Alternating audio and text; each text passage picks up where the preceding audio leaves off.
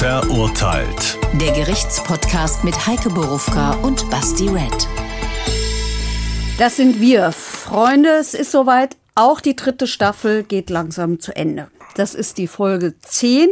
Wie immer findet ihr sie zum Hören in der ARD Audiothek und in sämtlichen Podcast-Channels. Sehen könnt ihr uns in der ARD Mediathek und auf YouTube und in echt, mit echten Fällen, echten Urteilen, echten Menschen, nämlich mit uns beiden in unseren Live-Shows. Also noch mehr echtes Leben als hier schon. Wir freuen uns auf den 1. Oktober. Der wird nämlich klappen, nach allem, was wir bis jetzt sagen können. Und zwar im Sommergarten der Batsch Cup. Am 19. November und am 14. Januar ebenfalls in der Batsch Cup. Dann drinnen, da ist genügend Platz für uns alle mit Abstand, aber doch komme uns ein bisschen näher. Ja, Karten kann man auch wieder kaufen, weil es kurzfristig nicht ging, weil wir nicht wussten, wie viele Leute wir unterbringen können. 250 Leute passen rein. Es wäre mega geil, wenn es voll wird. Ähm, aber zurück zum sehr harten Tagesgeschäft heute. Äh, normalerweise freue ich mich immer, wenn irgendwelche Sachen im Bahnhofsviertel sind. Das ist jetzt sehr, sehr nah am Bahnhof und ich weiß gar nicht, was ich dazu sagen soll. Der Fall.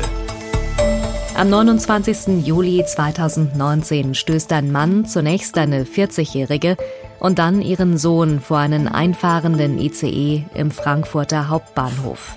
Die Mutter kann sich retten, der achtjährige Junge wird überrollt.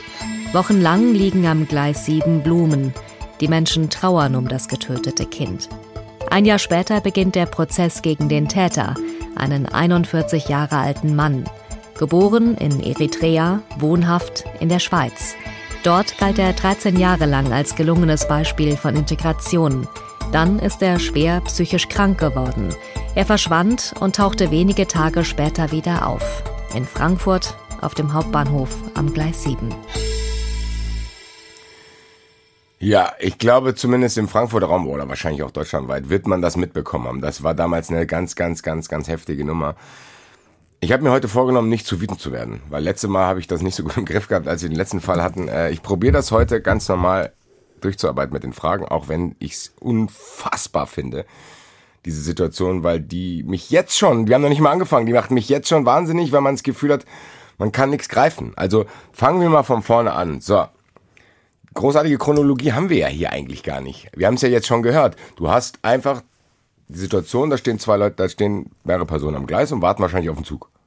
Ja, viele. Und er auch. Es ist Sommer, es sind viele Personen da. Er ist auch dort, er ist schon stundenlang an diesem Tag auf dem Hauptbahnhof. Okay, das, der hatte mit dieser speziellen Bahn, die da kam, nichts zu tun, sondern der ist einfach rumgegeistert. Soweit man das weiß. Okay. Ich sage bewusst, soweit man das weiß. Dieser Mann, das wissen, glaube ich, alle, ist psychisch schwer krank, wirklich schwer krank. Das werden wir nachher detailliert nochmal aufdröseln, damit Deswegen, wir nicht den Fehler machen. Werden. Ja, ja, das ist richtig. Aber ich glaube, man muss es wirklich sagen. Ähm, deswegen können wir, kann jeder nur einen Teil der Fragen, die uns alle interessieren, beantworten. Weil er gar nichts mehr dazu sagen kann. Wir können ja kurz sagen, was hat er, weiß er das nicht mehr oder was? Das weiß ich nicht, ob er das nicht mehr weiß. Das weiß keiner, ob er das nicht mehr weiß. Er sagt, er könne sich nicht erinnern. Aber er sagt sehr wenig. Wir kommen nachher sicherlich noch drauf, wenn wir uns ausführlich mit dieser Krankheit beschäftigen oder mit der Krankheit dieses Mannes beschäftigen. Aber es ist nur, es sind nicht alle Fragen beantwortet, die beantwortet werden sollten, damit man das ein bisschen besser verarbeiten kann. Okay. Aber dann bleiben wir mal im Gleis. Sie stehen da. Das ist eine Mutter mit ihrer, was? Mutter und, Mutter und Sohn. Nur alleine die beiden. Ja, viele, viele andere Nein, nein, aber ich meine jetzt nicht Vater, Schwester noch irgendwie. Nein, die wollten nach Meran und wollten eine Freundin und deren Kinder besuchen. Also sie wollten in den Urlaub fahren. Gut, und dann stehen die an dem Gleis. Dann haben wir jetzt am Anfang schon gehört, erstmal wird eine andere Dame geschubst. Wer ist nee, das?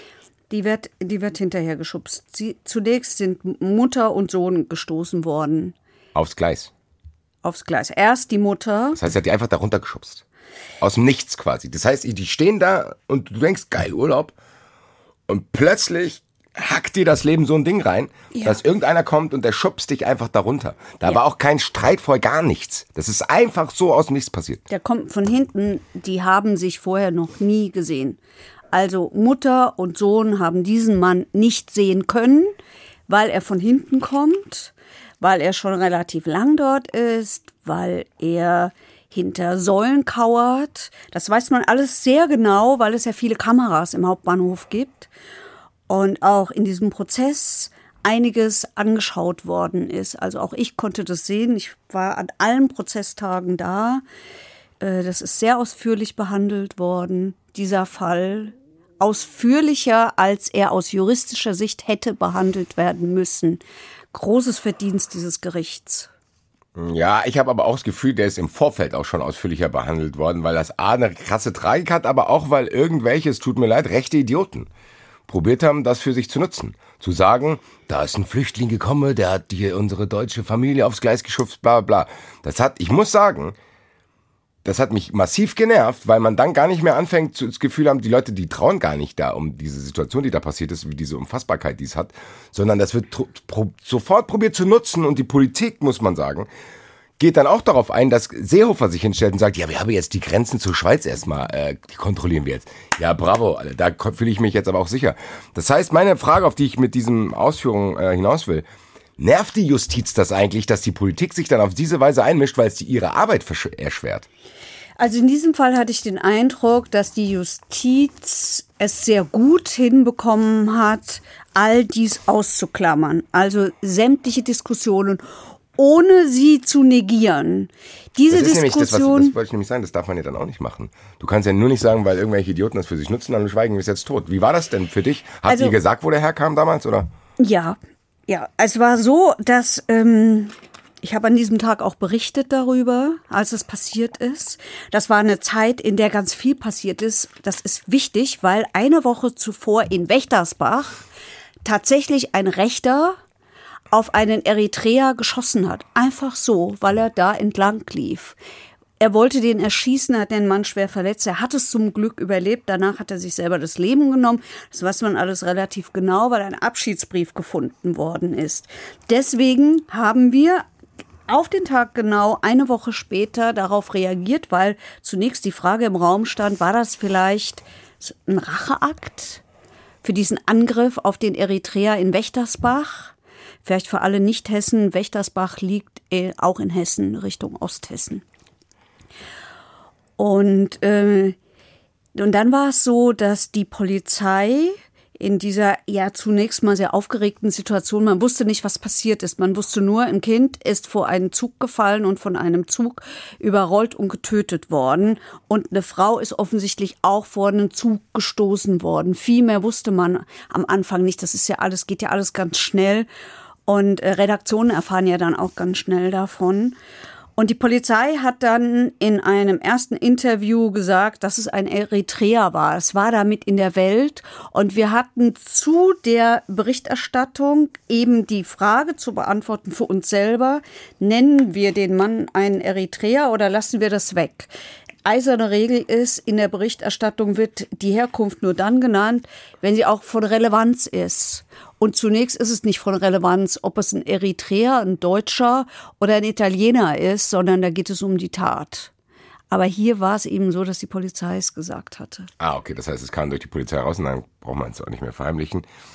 Aber es gab ja keinen Zusammenhang. Das heißt, wir haben hier eine Tat, die man sowieso schon so kaum aushalten kann, dann hat man diese Störfeuer von da, die dann sich überhaupt nicht mit dem Thema beschäftigen. Aber wir müssen nochmal in die Situation leider rein.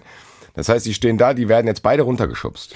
Ja, es sind viele. Wer war denn diese dritte Person? Die dritte Person war eine ältere Dame, seinerzeit 78, jetzt 79 Jahre alt, im Prozess auch sehr aktive Nebenklägerin. Also als Opfer hat sie sich da nicht nur von einer Anwältin vertreten lassen. Auch aufs Gleis geschubst worden. Sondern selber nein. Also ich nehme es mal vor, vorweg. Es ist so, wie es die Staatsanwaltschaft zunächst auch vermutet hat, die Frau selber nicht. Die glaubt das, glaube ich, bis heute nicht als er geflüchtet ist, Habde A heißt der Mensch, ähm, der Beschuldigter war, ähm, weil die Staatsanwaltschaft sofort davon ausgegangen ist, dass er nicht schuldfähig ist und deswegen auch kein Angeklagter sein kann. Der hat sie weggestoßen auf seiner Flucht. Okay, das heißt, es hat eigentlich also mit dem Geschehen jetzt, was wir hier behandeln, eigentlich nichts zu tun. Nein, es ist nicht so, dass man denkt, zack, den Jungen vor, vor den Zug gestoßen, dann die Mutter, und dann, die, und dann, und dann diese. Okay ältere Dame, so, So. war es nicht. Mir fällt es schwer, aber ich, ich brauche ein Bild von der Situation. Das heißt, der, das Kind und die Frau liegen jetzt auf dem Gleis. Nein, erst wird die Frau auf das Gleis gestoßen. Die Frau zuerst. Ja, und zwar mit, mit ähm, richtig Wucht, so beschreiben es alle. Das heißt aber an der Station, die klatscht dann aufs Gleis. So, dann ist Die fällt aufs Gleis Und dann? und wird auf der anderen Seite von einem Mann rausgezogen. Also die, die, die, die robbt sich so rüber, die fliegt relativ weit, weil dieser Stoß so heftig war. Und ähm, wird dann von einem Mann aus dem Gleis rausgezogen, bei dem sich der Vater des dann getöteten Kindes übrigens im Prozess bedankt hat. Das war ein ein sehr eindrücklicher Moment, ja, wo er im Namen der Mutter dieses Kindes sich dafür bedankt, äh, dass der Mann geholfen hat. Und auch diese Zeugenaussage dieses Mannes war so eindrücklich. Der zieht, der zieht diese Frau raus und geht dann durch die Unterführung zurück, weil die sagt, ich muss zu meinem Kind. Die weiß nicht, dass das Kind in diesem Moment schon tot ist, weil, weil, weil das Kind, das hat sie nicht mitgekriegt, nach ihr gestoßen wurde. Wie gesagt, der Stoß war so heftig. Das ist nämlich, das ist gut, dass du das jetzt sagst, weil das war, es tut mir sehr leid, aber das war einer der ersten Gedanken, die mir in den Kopf geschossen sind, als ich gehört habe, Mutter und Kind werden aufs Gleis geschubst, aber nur das Kind stirbt. Also der erste Impuls wäre zu denken, ey, hast du dein Kind nicht gerettet? Konntest du das nicht retten? Das heißt, das können wir hier entkräften, weil diese Gedanken hatten, glaube ich, viele. Das heißt, die hat das überhaupt gar nicht mitgekriegt, dass nach ihr das Kind geschubst wurde, weil das während der Rettungsaktion von ihr Frau passiert konnte dieses Kind nicht retten. Die hatte keine Chance. Okay. Das Kind hatte auch keine Chance. ist. Und dann kam direkt der Zug. Das heißt, Äh, wir der reden ja auch Zug von so ein paar. Sekunden. Ja. Das heißt, der Zug war schon zu sehen. Das ist innerhalb der von Zug wenigen fährt Sekunden ein. passiert. Ja, der Zug fährt ein und ähm, der Lokführer hat im Prozess gesagt, er hätte sechs Sekunden gebraucht, um diesen Zug zu bremsen. Der hat es ja gesehen. Ne, der fährt ja ein und er hat es gesehen. Der Zug ist 942 Tonnen schwer, dieser ICE. Der rollt da ein, fährt mit Tempo 30. Das ist alles äh, regulär, habe ich gelernt, weil der da auf den Prellbock zufährt. Das ist ja ein Kopfbahnhof, der Frankfurter Bahnhof. Und, ähm, und selbst bei Schrittgeschwindigkeit sagt der, sagt der äh, Lokführer, er hätte es keine Chance gegeben. Der Vater von dem getöteten Kind, das Kind heißt übrigens Leo, äh, von dem getöteten Leo hat nachgefragt. Der hat schon auch, der sucht natürlich auch Antworten, der Mann. Und er sagt nein. Er hatte keine Chance. Er hat übrigens erzählt, er war mal bei einem Lehrgang in der Schweiz und da wird den Lokführern beigebracht, in diesen Momenten Augen schließen, Ohren zu halten, wegschauen. Damit du das nicht dein ganzes Leben mitschleppst. Ja, weil es klar ist, dass du keine Chance hast. Und noch was, ich habe mit dem Mann hinterher ganz kurz geredet, weil ich ihn gefragt habe, ob er Interviews gibt, was er verneint hat. Aber er hat zu mir gesagt, ich gebe es jetzt mal an dich weiter, weil du das Wort auch verwendest. Bitte reden Sie nicht von Schubsen. Das war kein Schubsen, das war ein kräftiger Stoß. Also ehrlich gesagt, tut mir leid an den Herrn, aber das hier ist das allerkleinste Problem. Ja, das stimmt. Ich gebe es nur mal weiter, weil das Ja. fällt mir ein, weil ich diesen Mann aber schon auch als sehr sensibel empfunden habe und natürlich schockiert von dem, was da passiert Auf jeden Fall. ist. Das ist halt auch jemand, den vergisst man da so. Also du denkst, oh krass, krass. Für den ist es ja auch unglaublich. Der hat dem Kind in die Augen Ja, geguckt, eben. sagt er. Okay, das ist. Ich sag's ja, und du hast eben gesagt, der Vater sucht Antworten und ich kann nicht mal in einem mini, mini, mini Nano-Prozentbereich nachempfinden, wie das ist. Und für mich ist das schon schlimm. Weil, Spoiler, wirkliche Antworten wird's ja nicht geben. Weil, du hast schon gesagt, wir reden hier dann nicht von einem Angeklagten, das heißt, das ist passiert, der Typ wird geschnappt, der wird ja dann direkt in die Psychiatrie gebracht. Ist das. Nein? Der war erst einen Monat im Gefängnis, in Okay. Untersuchungshaft. Erst nach einem Monat. Warum dauert das Und ja, weil man erstmal guckt, also ja, diese ganze Tat lässt sehr schnell darauf schließen, hat die Staatsanwaltschaft auch sofort gesagt, sieht alles danach aus, also ist es ein psychisch gestörter Mensch gewesen, der sowas macht, weil es relativ schnell klar war, es gibt keinerlei Beziehung zwischen äh, Mutter und Sohn und diesem Mann. Und es waren ja sehr viele auf diesem Gleis. Das heißt, es gibt ja auch sehr viele Zeugen dieses Vorfalls oder Gleisattacke ist, glaube ich, das bessere Wort dafür. äh, Vorfall klingt so ein bisschen klein. Also es gibt, es gibt, es gibt genügend Zeugen, aber er ist zunächst einmal in Untersuchungshaft gekommen und da hat man geschaut, ist der, hat der wirklich Anzeichen, muss der Mann wirklich untergebracht werden. Es hat einen Monat gedauert. Auf Tag genau einen Monat später hat es dann diesen Unterbringungshaftbefehl, äh, nee, das heißt nicht, und diesen Unterbringungs, Beschluss. Oh Gott, die Juristen hauen mich, wenn ich das Wort falsch sage. Nein, also jedenfalls äh, hat ein Richter angeordnet, dass er untergebracht wird. Das heißt, de, der ganze Monat wurde dafür verwendet, um das rauszufinden, ja. was, welcher Weg jetzt gegangen wird. Aber das ja. heißt, der war direkt, die haben den direkt gehabt, dem, da war irgendwie keine Verfolgungsjagd davon, oder so. Der ist schon davon gerannt, na, ein bisschen schon. Der ist schon davon gerannt. Und ähm, es sind ihm Zeugen hinterher, unter anderem ein Polizist, der in Zivil da, also ganz privat war, und ein anderer, der sich dann irgendwie, glaube ich, noch den Fuß verknackst hat, weil hier habt da ist erstmal ins nächste Gleis gerannt und die, die, die sind beherzt hinterhergesprungen. Ja, das muss man wirklich sagen. Okay. Alle Achtung und haben den dann verfolgt und gleichzeitig die Polizei angerufen. Und irgendwann, relativ kurz danach, traf eine Polizeistreife eben auf einen Menschen, der genau äh, darauf gepasst hat, auf diese Beschreibung. Und die Polizistin hat erzählt, der habe das dann auch gleich zugegeben. Also der ja. hat schon gesagt, was er da getan hat. Ich denke, der weiß es nicht mehr. Doch, das weiß er schon, aber ähm, der weiß eben, oder wir wissen nicht, warum er es genau getan hat. Also auch da gibt es Erklärungen dafür, aber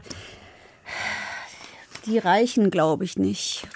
Wir müssen trotzdem probieren, diese Suche nach zumindest Teilantworten weiterzuführen. Ähm, die haben den dann. Dann haben die den einen Monat, haben die den, untersuchen die den dann einen Monat. Ja. Okay, und dann? Sie untersuchen ihn und sie beobachten ihn Weiß und dann geht die Staatsanwaltschaft her und stellt einen Antrag, dass er untergebracht wird und dann kommt ein Richter und erlässt ihn eben.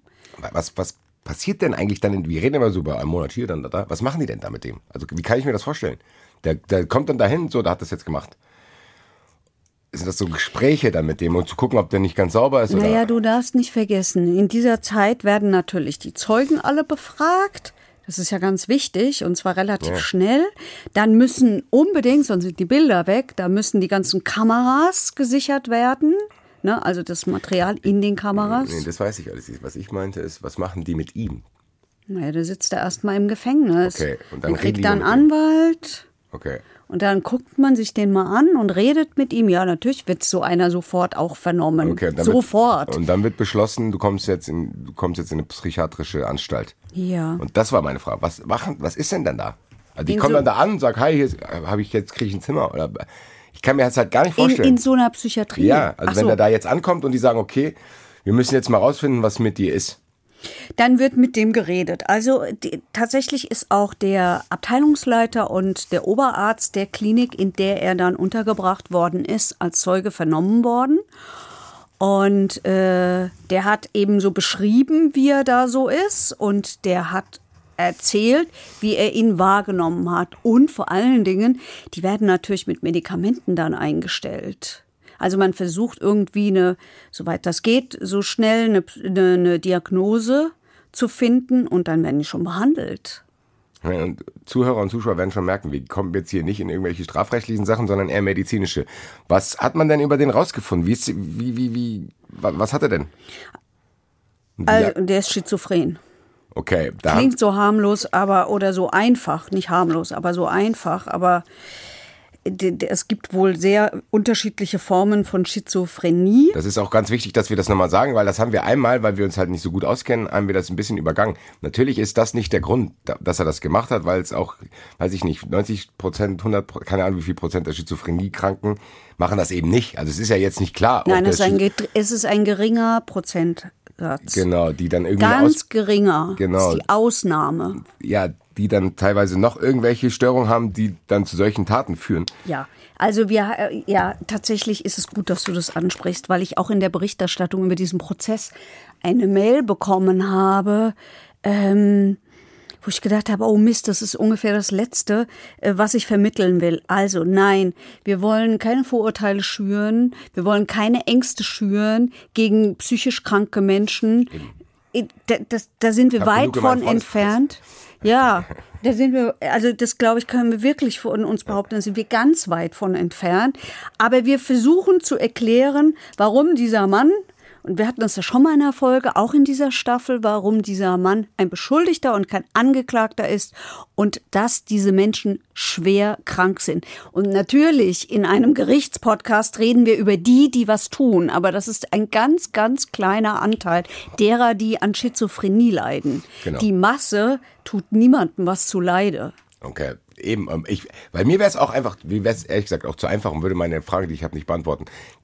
Hat man über die Biografie dieses Herrn vielleicht irgendwas erfahren, wo man, weiß nicht, ich fühle mich so, als wenn ich irgendwo irgendwie irgendwas suchen muss, wozu denken, okay, irgendwie muss das ja erklärbar sein, dass das passiert oder muss man die Hände heben und sagen, das ist einfach unfassbares Pech. Ob, der, ob die Geschichte dieses Mannes dazu geführt hat, dass er letztlich so krank geworden ist, glaube ich, kann keiner so richtig beantworten. Schwierige Es Frage, kann so sein, aber es kann auch nicht so sein. Gleichwohl ging es um die Biografie dieses Mannes. Also der, der äh, psychiatrische Sachverständige, der am Ende ihn auch für schuldunfähig erklärt hat nach seiner Auffassung und der das Gutachten über ihn erstattet hat, der hat gleich zu Prozessbeginn, das fand ich ganz gut, weil man so eine Idee davon bekommen hat, was das für ein Mensch ist. Der hat ja nicht geredet. Da sitzt einer und du siehst, das, die einzige Regung, die du bei diesem merkst, ist, wenn er den Kopf mal neigt und wenn er gehen, das hat er nämlich ziemlich viel getan. Das ist ihm vorgeworfen worden. Also er hat die, die ganze Zeit äh, Mund-Nase, Maske an und hinter der hat er halt gegähnt. Das kann ganz viele Gründe haben. Ich vermag nicht zu sagen, was es war. Keine Ahnung. Ähm. Keine Ahnung. Vielleicht war er auch erschöpft. Ich weiß es nicht. Wir kommen da nachher noch dazu, Gut, wenn wir und wenn wir, wenn wir. Also die Geschichte geht so. Der ist ähm, der hat sechs Geschwister, ist eingeschult worden, hat in Eritrea, hat äh, nach der Schule immer den Eltern auf der Plantage geholfen, hat dann in der elften Klasse die Schule abgebrochen, weil es nicht geschafft hat und musste zum Militärdienst. Dann war der Krieg Äthiopien, Eritrea 1998 und äh, da sollte er eingezogen werden und hat so Angst gekriegt und hat sich auf der Plantage der Eltern versteckt, ist aber gefunden worden und musste dann zur militärischen Ausbildung und später an die Front. Fünf bis sechs Jahre war der dort und dann hat er einen vierwöchigen Urlaub zur Flucht genutzt und ist abgehauen, zu Fuß über den Sudan und dann ins Flüchtlingscamp und so und hat entschieden, äh, er will so nicht mehr leben und so. Ich habe in einem anderen Zusammenhang mal ähm, so äh, so sowas gehabt über eine eritreische Familie. Das ist schon wirklich, glaube ich, also ich kann mir das nicht vorstellen. Das ist schon schwer erträglich. Jedenfalls ist er nach Europa gekommen, Sudan, Libyen, mit einem Fischerboot nach Sizilien und äh, ist dann in Mailand gewesen. Von Mailand ist er nach Chiasso in die Schweiz in eine Flüchtlingsunterkunft. Und von diesem Moment an hat der Mann einfach immer alles richtig gemacht, weshalb er in der Schweiz als es gibt Zeitungsartikel über den, also so in so einer in so einer in so einem Magazin, weil er als gelungenes Beispiel für Integration galt. Der war vollkommen unauffällig. Der hat die Sprache gelernt. Der hat sich um eine Aufenthaltsgenehmigung gekümmert und er hatte eine unbefristete. Der hat morgens als Monteur gearbeitet und nachmittags Deutsch gelernt. Der hat dann als Bauschlosser gearbeitet. Der hat dann sich umschulen lassen als Schweißer, weil er nämlich seine Anstellung verloren hat. Also der hat wirklich alles, alles richtig gemacht. Ja. Und, ähm, und Ende 2018 ist er depressiv geworden. Ja, wie lange lag denn dazwischen? Also zwischen, ich komme da an, integriere mich gut und werde depressiv. Wie lange waren das jetzt? 13 Jahre. Ungewöhnlich lange haben auch sämtliche, sämtliche äh, Ärzte gesagt, die sich mit sowas auskennen. Also sämtliche Psychiater in diesem Prozess haben gesagt, das ist ungewöhnlich, dass so spät eine so schwere äh, Krankheit ausbricht. Haben die aber trotzdem gesagt, dass da was mit zu tun hat? Weil Nein. für mich klingt das jetzt so, als wäre das nochmal was ganz Neues. Weiß man irgendwas, was inner, also vielleicht ist ja auch was ganz anderes. Dass Nein. irgendwas da passiert ist? Nein. Das heißt, der ist einfach äh, erkrankt und kannst du vielleicht im Schnelldurchlauf, weil das wird, glaube ich, echt eine ausführliche Folge heute zum Saisonstaffelabschluss, äh, mir sagen, was er da dann gemacht hat? Also wie hat sich das geäußert? Der hat Stimmen gehört und er hat alles gegen sich, äh, gegen sich wahrgenommen, ja, auf sich bezogen. Also der hat ähm, Menschenmengen so wahrgenommen, dass sich die Menschen zusammenrotten, dass sie ihn umzingeln. Der hat alles gegen sich gesehen. Mhm. Ja? Und er hat äh, das Gefühl gehabt, dass es einen großen Ring um ihn gibt. Es war immer wieder die Rede vom Ring, der Ring. Und äh, dass dann sein Vorgesetzter, wie gesagt, der war ja, der hat ja gearbeitet, seinen Vorgesetzten hat er dann als Anführer dieses Rings wahrgenommen. Und er hat versucht, diesen Stimmen zu entfliehen. Das war der Grund, weshalb er nach Frankfurt gekommen ist. Übrigens nicht zum ersten Mal, er war schon zweimal vorher, war er in Frankfurt. Was hat er da hier gemacht? Der war im Bahnhofsviertel, hat immer draußen geschlafen, weil er immer Angst hatte. Weil er immer Angst hatte. Hat er getrunken oder irgendwelche Drogen ja, genommen? Er hat, er hat Bier getrunken und die Ärzte sagen, das ist ganz fatal, das ist katastrophal, weil es, weil es diese Krankheiten chronifiziert. Die versuchen, Ruhe in sich zu kriegen, indem sie in dem Fall Bier trinken. Und ganz, ja, und ganz kurz verschafft die, ganz kurzzeitig, aber ich fand auch die Mengen, die da angegeben wurden, fand ich jetzt nicht so viel. Das heißt, das hat auch zwei, gar, keine gar keine Relevanz für die Tat, nein. dass er sagt, der war irgendwie nein. zwei Flaschen Wodka drin gehabt. Oder nein, so. nein, nein, der hat nur Bier getrunken und dann zwei, drei Flaschen oder ja, gut, so. Dann, das kann man ja dann äh, raus. Äh, okay, das heißt, der ist, der ist schon weg quasi geistig ja. zu denken, ich höre Stimmen. Ich, das ist ja eine komplett real, äh, parallele Realität, die mit unserer dann nichts zu tun hat. Der, der hört Stimmen, der versucht sich selbst zu medikamentieren, so haben es die Ärzte ausgedrückt, schwieriges Wort, ähm, indem er eben Alkohol, Alkohol trinkt, ne, in dem Fall Bier. Und ähm, dann, und das war halt das ganz Fatale, und dann an diesem in diesen Tagen bekommt er von diesen Stimmen gesagt, dass seine Frau, seine der drei Kinder, seine Frau, seine drei Kinder und seine Verwandten in Eritrea alle enthauptet werden, worden sind. Und dann sagen ihm die Stimmen, was auch immer. Und das weiß man eben nicht genau. Was haben ihm die Stimmen gesagt? Denn er, dass er sagt, den Auftrag hat er nicht bekommen, diese zwei Menschen vor den Zug zu stoßen. Das hat er nicht bekommen. Nein. Er ist immer wieder gefragt worden danach, oder die Ärzte. Er selber hat kein einziges Wort im Prozess gesagt. Ich weiß nicht, wie der Mann spricht. Ich weiß nicht, was er für eine Mimik hat, ob er überhaupt eine hat. Wahrscheinlich hat er keine, nach allem, was ich gehört habe. Ähm, aber das sorgt bei mir zumindest dafür, dass ich das eher glaube, weil er hätte ja eigentlich die Ausfahrt nehmen können zu sagen, ah, das haben mir die Stimmen gesagt. Wenn er dann sagt, nee, das war eben nicht so, ja. ist es ja eigentlich eher zu seinem Nachteil, zu denken, okay, dann hast du ja noch, also ja. zumindest in deiner Welt nicht mal eine Begründung. Ja. Ähm, ich muss noch mal ganz kurz, weil wir reden jetzt die ganze Zeit über den Prozess. Warum kommt das dann überhaupt zum Prozess, wenn man vorher schon feststellt, dass der wahrscheinlich sowieso, also da keine Strafe bekommt? Also ich dachte, du sagst jetzt, weil er wahrscheinlich sowieso schwer krank ist und wollte gerade ansetzen und sagen, da ist die Antwort schon drin, nämlich wahrscheinlich. Also dann gebe ich die Antwort, weil es, weil es zwar höchstwahrscheinlich so ist. Aber es muss festgestellt werden. Aber es muss festgestellt werden. Und wir dürfen eins nicht vergessen. Und das hat dieses Gericht äh, so hervorragend gemacht, das habe ich selten so erlebt. Angehörige wollen Antworten.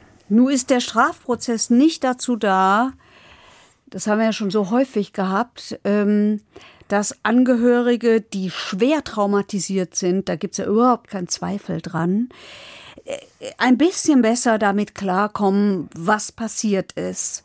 Trotzdem finde ich, ist es diesem Gericht also sowas von gut gelungen, erstmal eine so sachliche Atmosphäre zu schaffen in einem so hochemotionalen Fall. Ich hatte große Angst vor diesem Prozess. Ich habe gedacht, das wird ganz schrecklich. Sie werden mich alle beschimpfen, wenn ich wieder sage, der Mann ist schwer krank, der Mann ist schwer krank, der Mann ist schwer krank. Und er ist kein Angeklagter, er wusste nicht, was er tut, weil dieser Mann ist, ist, ist von Sinnen, der ist wirklich von Sinnen, ja. Und es war nicht so. Es war diesen ganzen Prozess über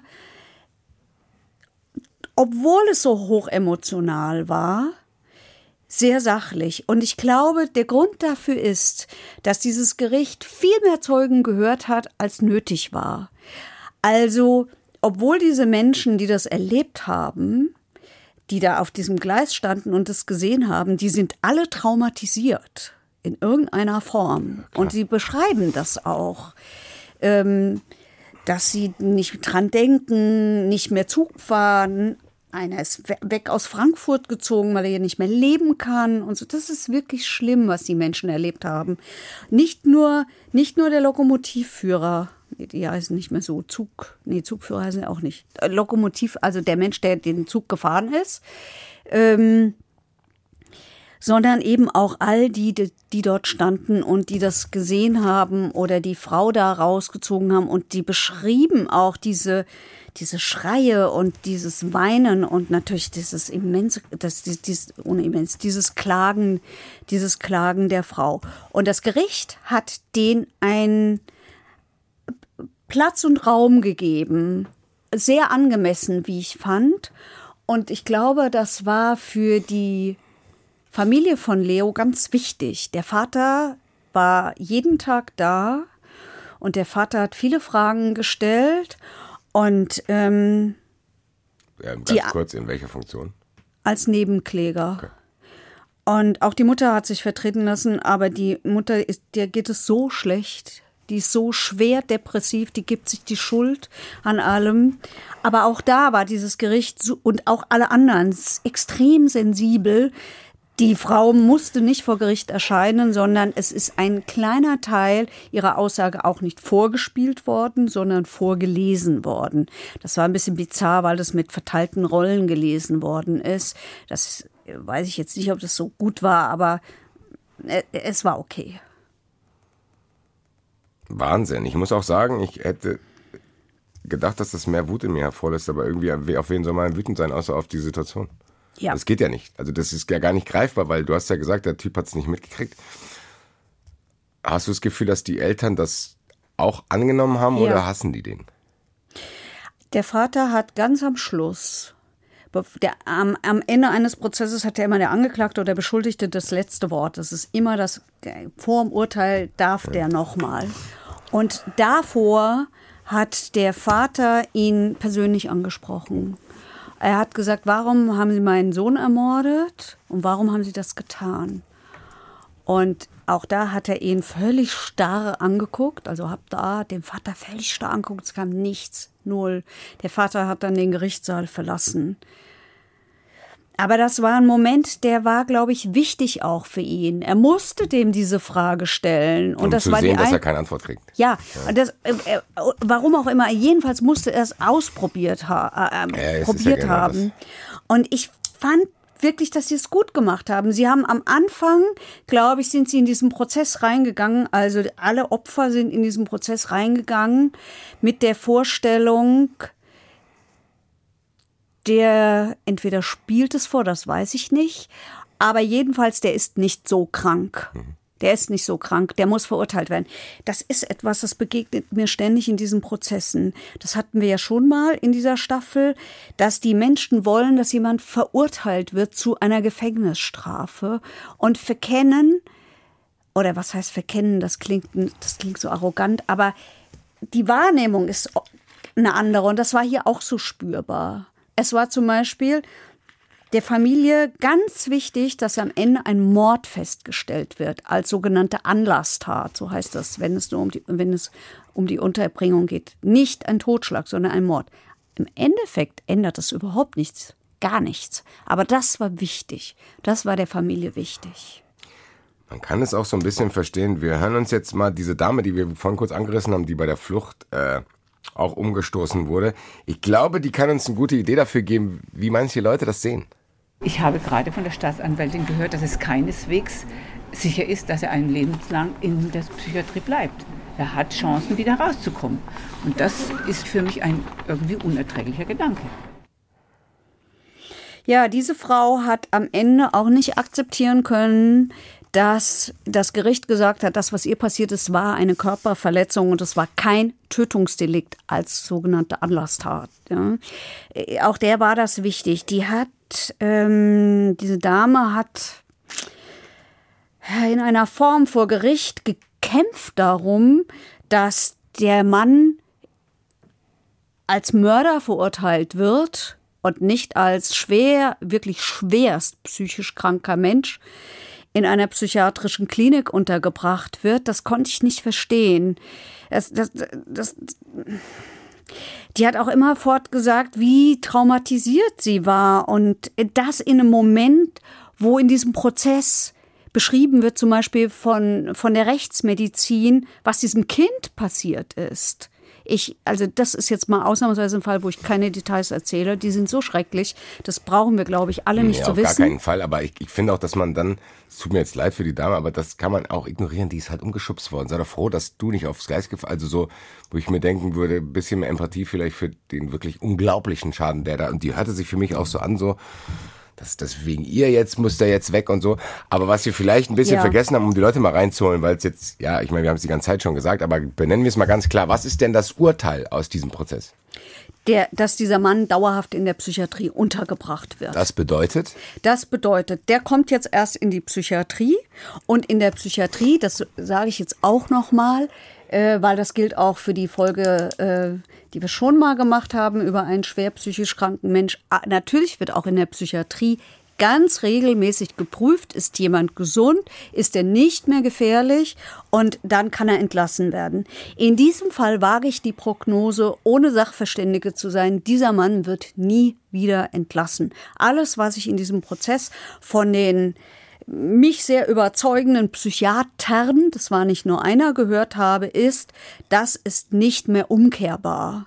Der Mann ist so krank, da, für den gibt es keine Heilung. Und zwar habe ich ein Wort gelernt, der hat eine Negativsymptomatik.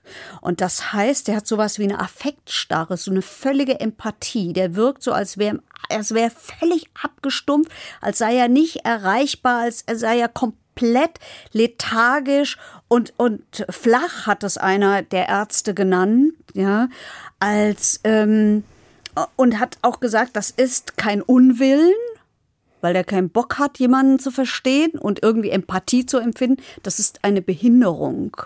Und äh, dieser Arzt hat gesagt, das ist nicht umkehrbar. Das ist alles echt schwierig, weil diese Tragik kann man, ich lasse das gar nicht an mich ran, auch so. In manchen Folgen werde ich emotionaler. Ich bin jetzt tatsächlich auch ein bisschen abgestumpft, weil ich kann das nicht an mich ranlassen, weil das so unglaublich unnötig ist. So, das hat überhaupt, das ist Win, Lose, Lose, Lose, Lose für jeden. So, du hast das Gefühl, da gibt's kein Motiv, da gibt's keinen Sinn, da gibt's gar nichts. Das ist einfach so eine, so eine Situation, die ist an Tragik für mich fast gar nicht zu überbieten. So. Also das ist so wirklich so, du hast das Gefühl, das bringt niemandem was, was da passiert ist. Und So ist es ja auch. ja, und du hast aber auch als die Hinterblieben, also die Eltern von dem Kleinen, ähm, weiß nicht. Wir hören uns mal an, vielleicht kann sie das beantworten, das, was ich jetzt eigentlich fragen wollte, wie es, weiß ich nicht, wie es den Eltern mit diesem ganzen Urteilskram ging jetzt. Die zentrale Frage dieses Prozesses bleibt natürlich unbeantwortet, nämlich die Frage des Warum. Warum hat der Täter das getan? Der Vater hat ihn das im Prozess gefragt. Er konnte oder wollte hierauf keine Antwort geben. Und so bleiben natürlich viele Zweifel übrig. Jetzt fängt die eigentliche Trauerarbeit an und die wird ein Leben lang andauern. Das war nämlich auch mein Gefühl, ehrlich gesagt. Deswegen habe Ja. ich die Frage nicht komplett zu Ende gestellt, weil wahrscheinlich, es bleibt es auch unbeantwortet. Also es ist jetzt einfach vielleicht ein Teil der Frage beantwortet, beziehungsweise der Prozess ist da, aber wie der äh, Anwalt das schon eben gesagt hat, das wird jetzt ein Leben lang dauern. Ja, auch da kann man die äh, Ärzte, die ihn ja jetzt nun schon eine Weile kennen, nämlich ein Jahr lang, äh, zitieren, die gesagt haben, er weiß nicht mehr, welche Befehle er erhielt, aber keine, dass er jemanden schädigen soll. Ist ja noch unklarer dann alles. Wenn man wenigstens denken würde, er hat eine Stimme, gehabt, die es ihm gesagt hat, dann sagt man so, aber das war jetzt der emotionale Teil, auf den ich kann mich da irgendwie nicht reinsetzen in diesen emotionalen Teil, weil das, ich finde das zu unbegreiflich.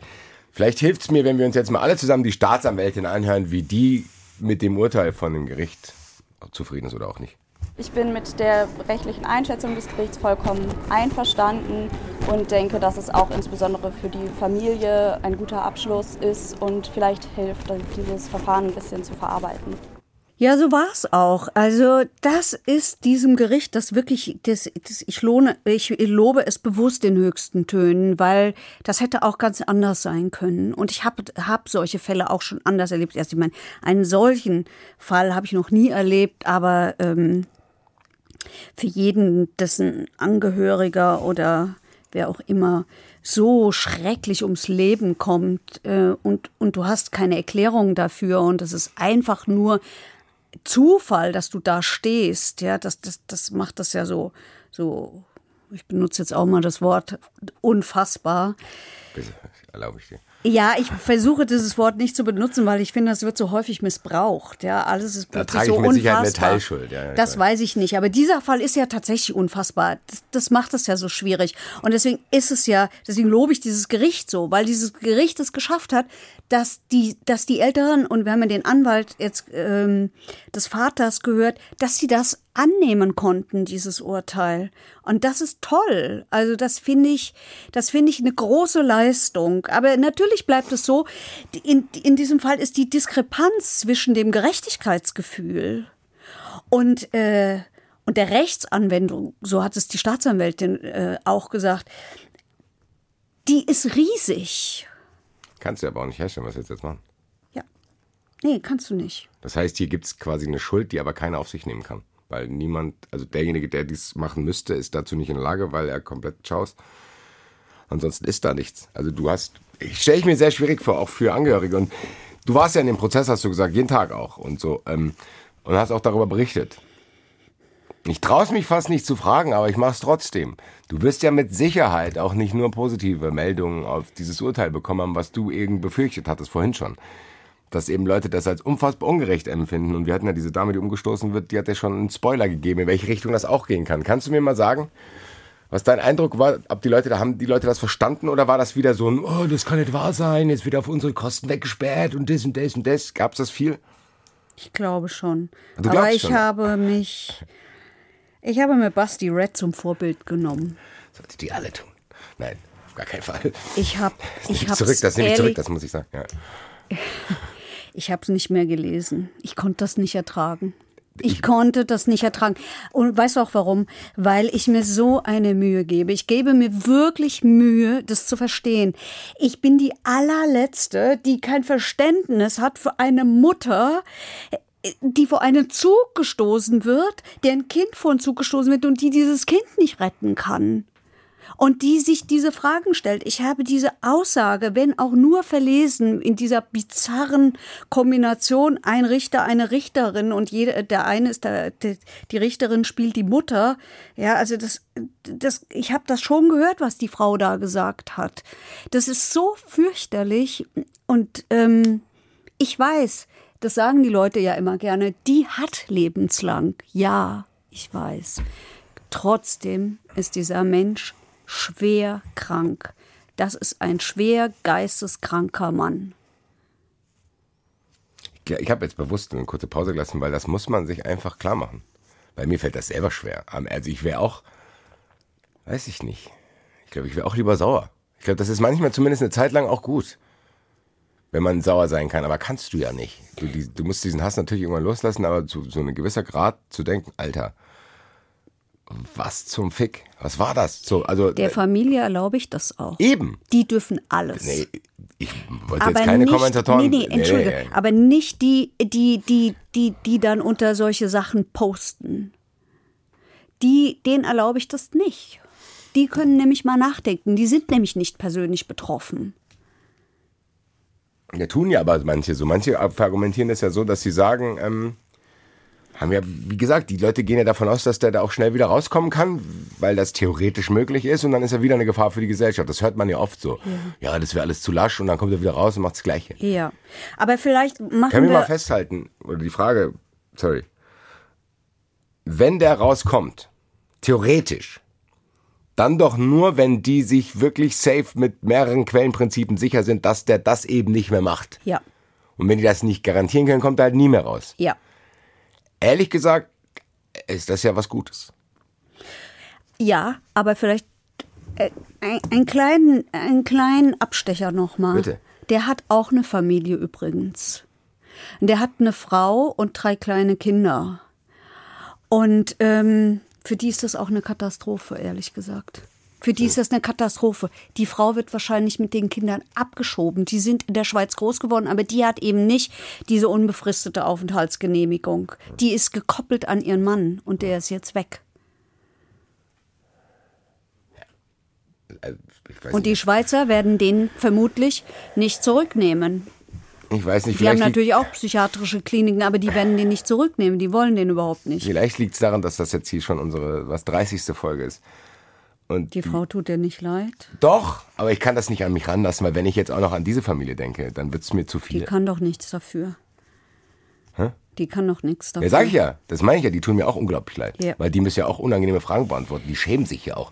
Und das hat so viele Aspekte, dieser Fall, dass mich das, ich muss sagen, mich überfordert das.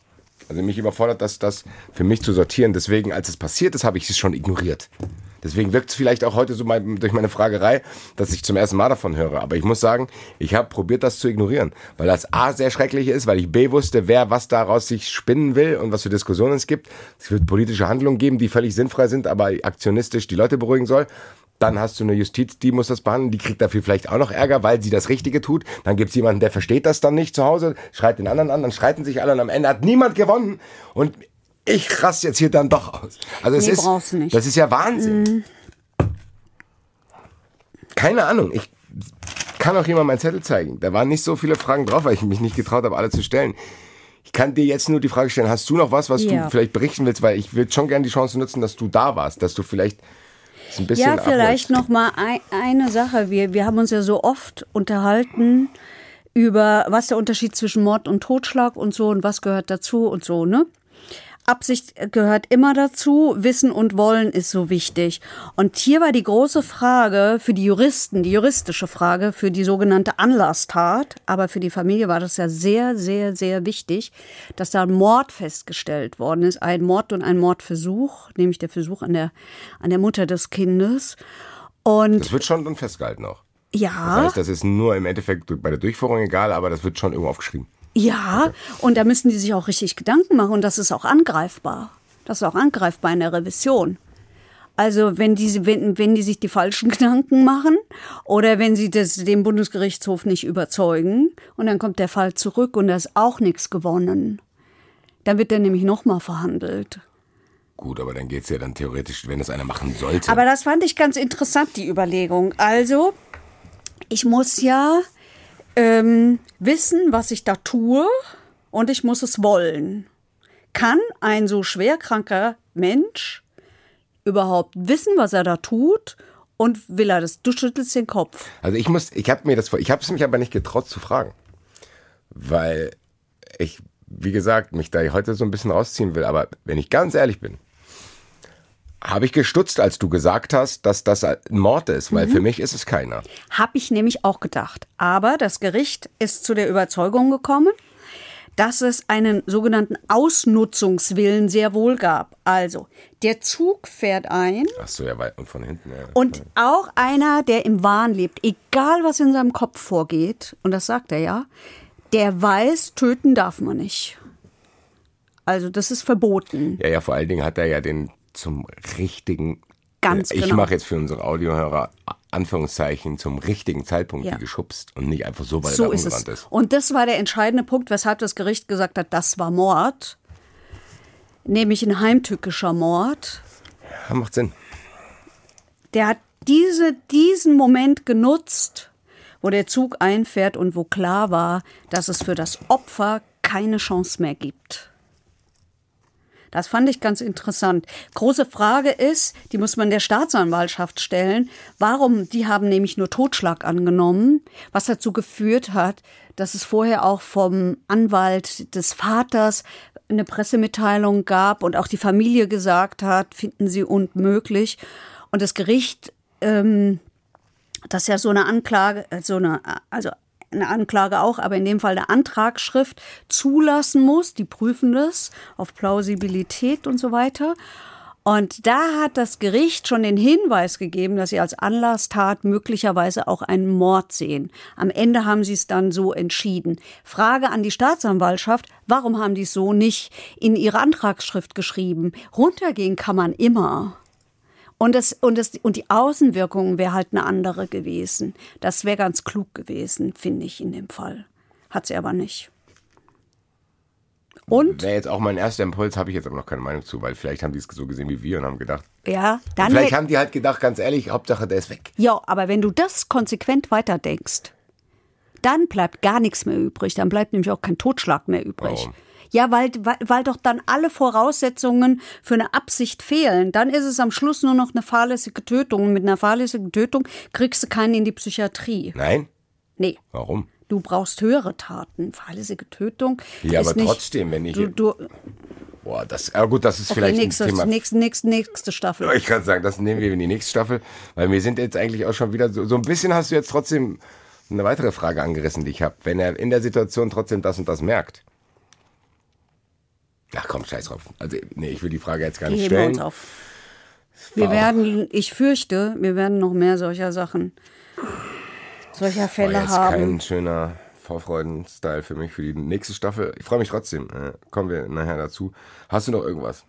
Nee, jetzt bin ich alles losgeworden. Diese zwei Gedanken wollte ich loswerden. Gut, war ja auch heftig genug, glaube ich. Ähm, gehen wir in den. Zuschauerraum. Und da würde ich gerne heute anfangen.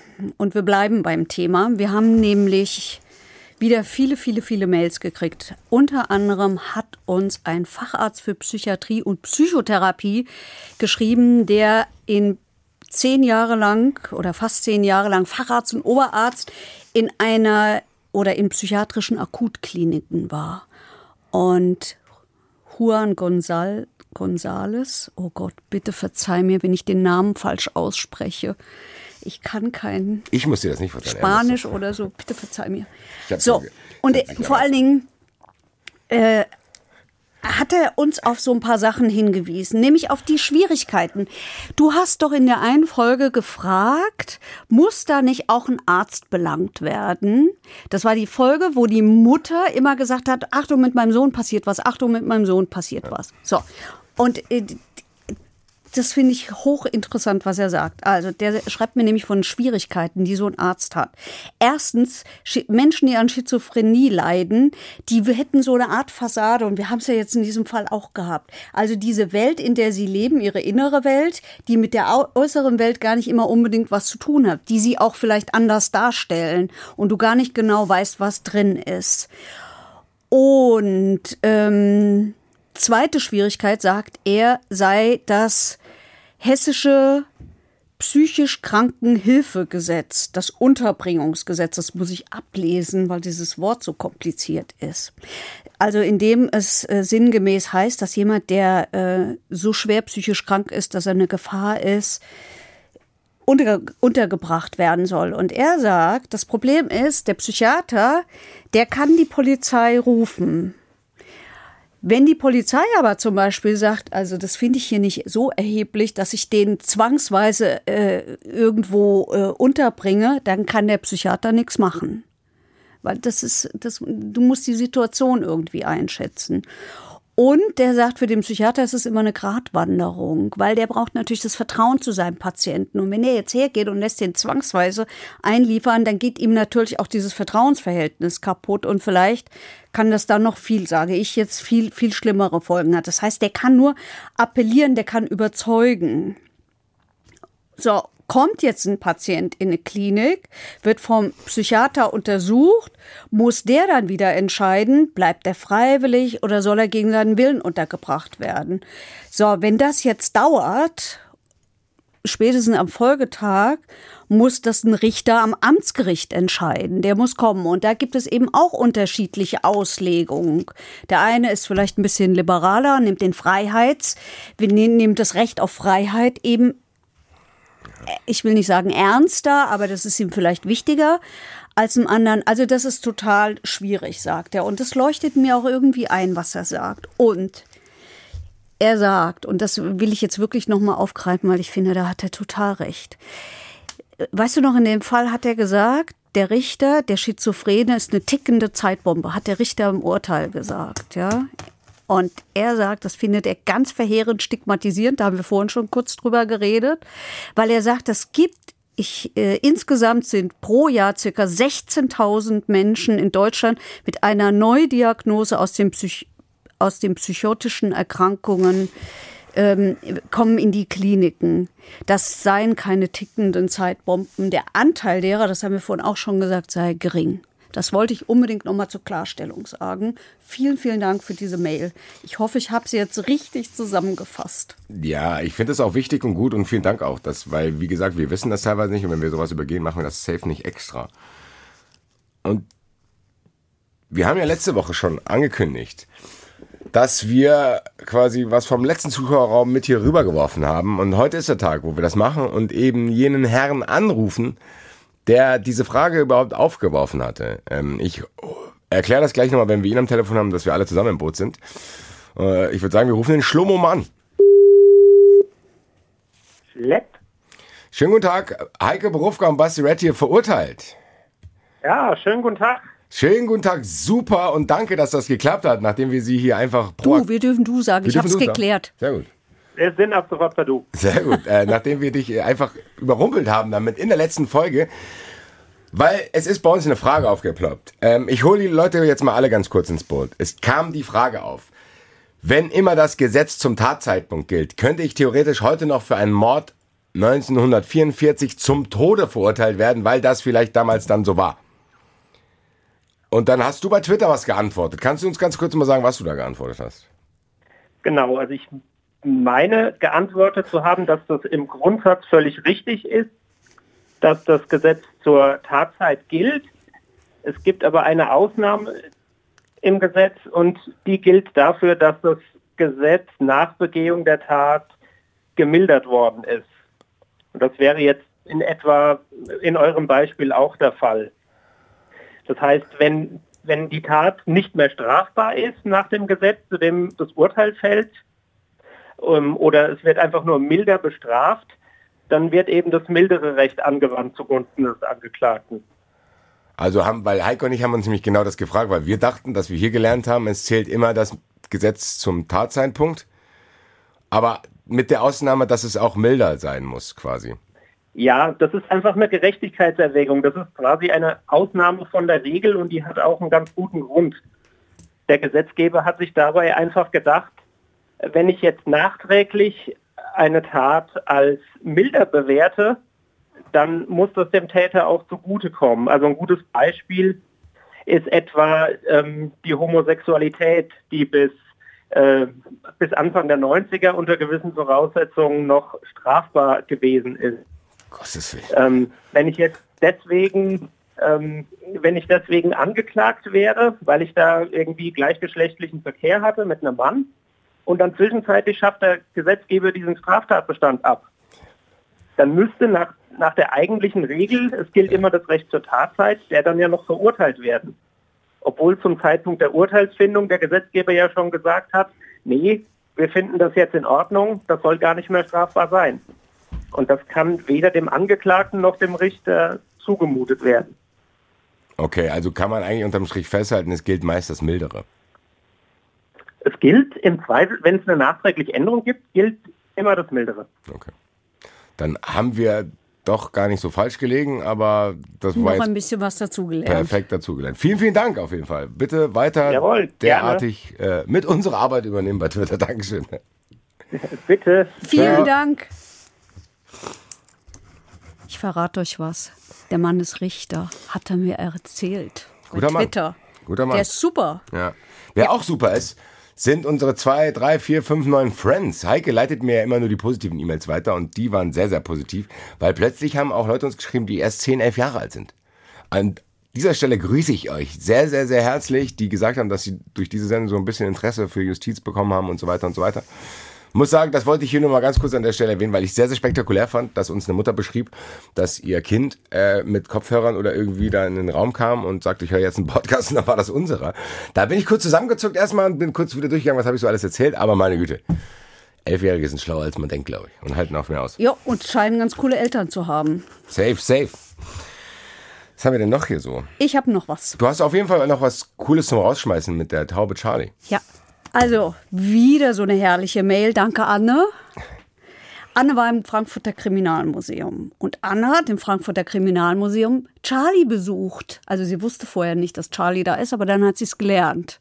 Und Charlie ist die Taube aus unserem aus unserer Folge Blausäure im Adventskalender, dieses arme abgeschossene Tier. Wir verstehen es auch nicht, wir verstehen es nicht.